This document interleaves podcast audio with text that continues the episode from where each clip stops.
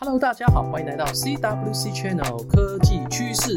本周二零二二年八月八号到八月十四号的科技新闻，包括 iOS 十六测试版已经试出。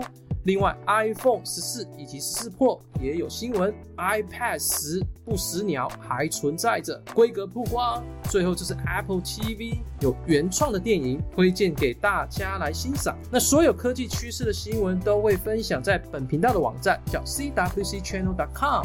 那如果你喜欢用 Facebook，也可以到 Facebook 的网站来接收到最新的资讯。如果你想用听的，可以到科技趋势这里，你可以直接用你的手机来听本周的科技趋势新闻。好，那么现在开始来介绍。首先第一个就是 iOS 十六测试版五，这个测试版原本以为只是少部分的功能更新，然后错误的修正，结果居然有一个新功能。也就是大家引颈期盼的电池百分比就在这里。电池百分比，那这个电池百分比的设定非常简单，本频道有做一个影片来介绍。那透过设定就可以开启或关闭。那如果你还没看过这个影片，你想要了解，那这里都有做介绍。但是在这边呢，我想要来呃谈一谈这个百分比这一个新功能。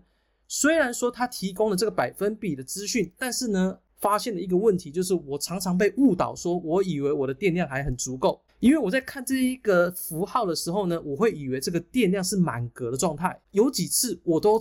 收到了跳出的视窗，说我的电量只剩下百分之二十，要赶快充电。我才惊觉到啊，原来我的电量不够了。那会造成这样的原因，是因为它的界面的设计会误导我，以为说感觉这个电池电量是满格的。虽然它里面写的是二十，但是呢，我第一眼看过去的时候，我会觉得说，诶，是满的状态，所以我会想说还蛮有电的。因为这里有图像跟数字，通常去读一个资讯的时候，会先去读它的图像。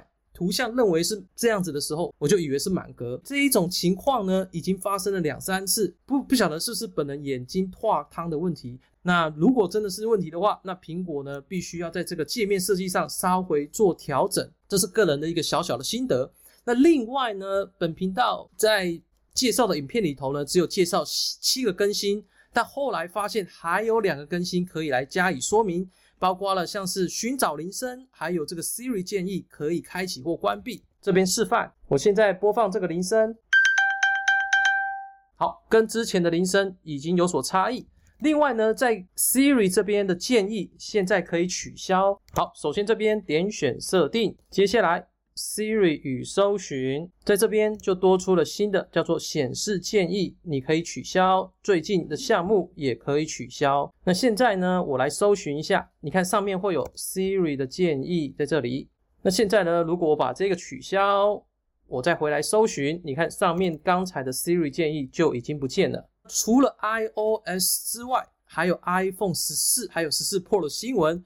首先，第一个就是它的颜色，现在可能会有一个新的颜色是紫色。那本频道呢，把它称作是一种芋头的颜色，而且还有 slogan 哦，叫做“遇见幸福”，听起来有点像是蛋糕的名字。只是有人可能会说，诶，iPhone 十二事实上就已经有紫色的，那这不算是新颜色。但是呢，这一次这个紫色呢，会跟之前的 iPhone 十二的紫色会稍微有点不同，质感会比较高，同时呢。只会有 iPhone 十四 Pro 才有这个紫色的颜色，所以到时候呢，好不好看，我们就可以期待发表会的时候来看看怎么样。那除了颜色以外，苹果啊蛮有信心的哦，他们觉得说这个 iPhone 的这一年的需求，十四的需求可能会蛮高的，因此他要去调整生产量，他们请这个红海啊，这个生产的九千万部的 iPhone。九千万的各位，这个数字蛮高的。你想想看，如果一只 iPhone 是一千美金的话呢，那乘以九千万，这个数字呢，在我脑袋里头已经爆表了哈。个人是觉得，诶，有点疑惑了，因为 iPhone 十三跟十四，讲真的，你去比较的话，差异并不大，还有大部分的功能都蛮类似的。当然有一些创新的元素存在，但似乎没有那么的明显。所以怎么会这么有自信呢？我们到时候来看看。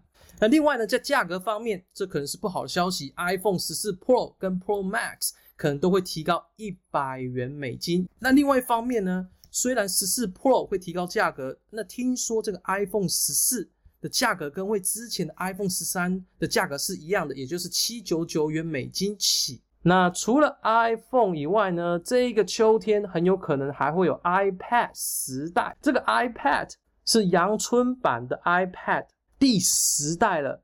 当初啊，在二零一零年正式发布的时候，小弟也是抢着要。那现在十二年过去了之后，以一种不死鸟的姿态还存在着，因为现在还有 iPad Pro、iPad Air。事实上，iPad 已经太多种类了，这一个最阳春版的 iPad 是不是有存在的必要呢？这也是一个可以讨论的话题。不过，国外媒体已经曝光它的规格，这个规格呢，包括了像是它的荧幕会变大。那处理器会采用 A 十四五 G，然后会有一个镜头，那也会有 Home 键，在连接孔这边有可能会换成 USB-C Type 的接头。那国外媒体也有找到了这个相关的设计图，跟之前的非常类似。好，影片的最后呢，就是 Apple TV 有一个原创的电影，叫做《开运奇遇记》。那这部电影是由 Toy Story 这个呃玩具总动员以及 Cars 这个团队所设计出来的，画风还不错，适合全家大小一起来看。在影片的下方资讯区，我会分享这个预告片的连结。那这部电影的评价还算可以，IMDB 是六点三分。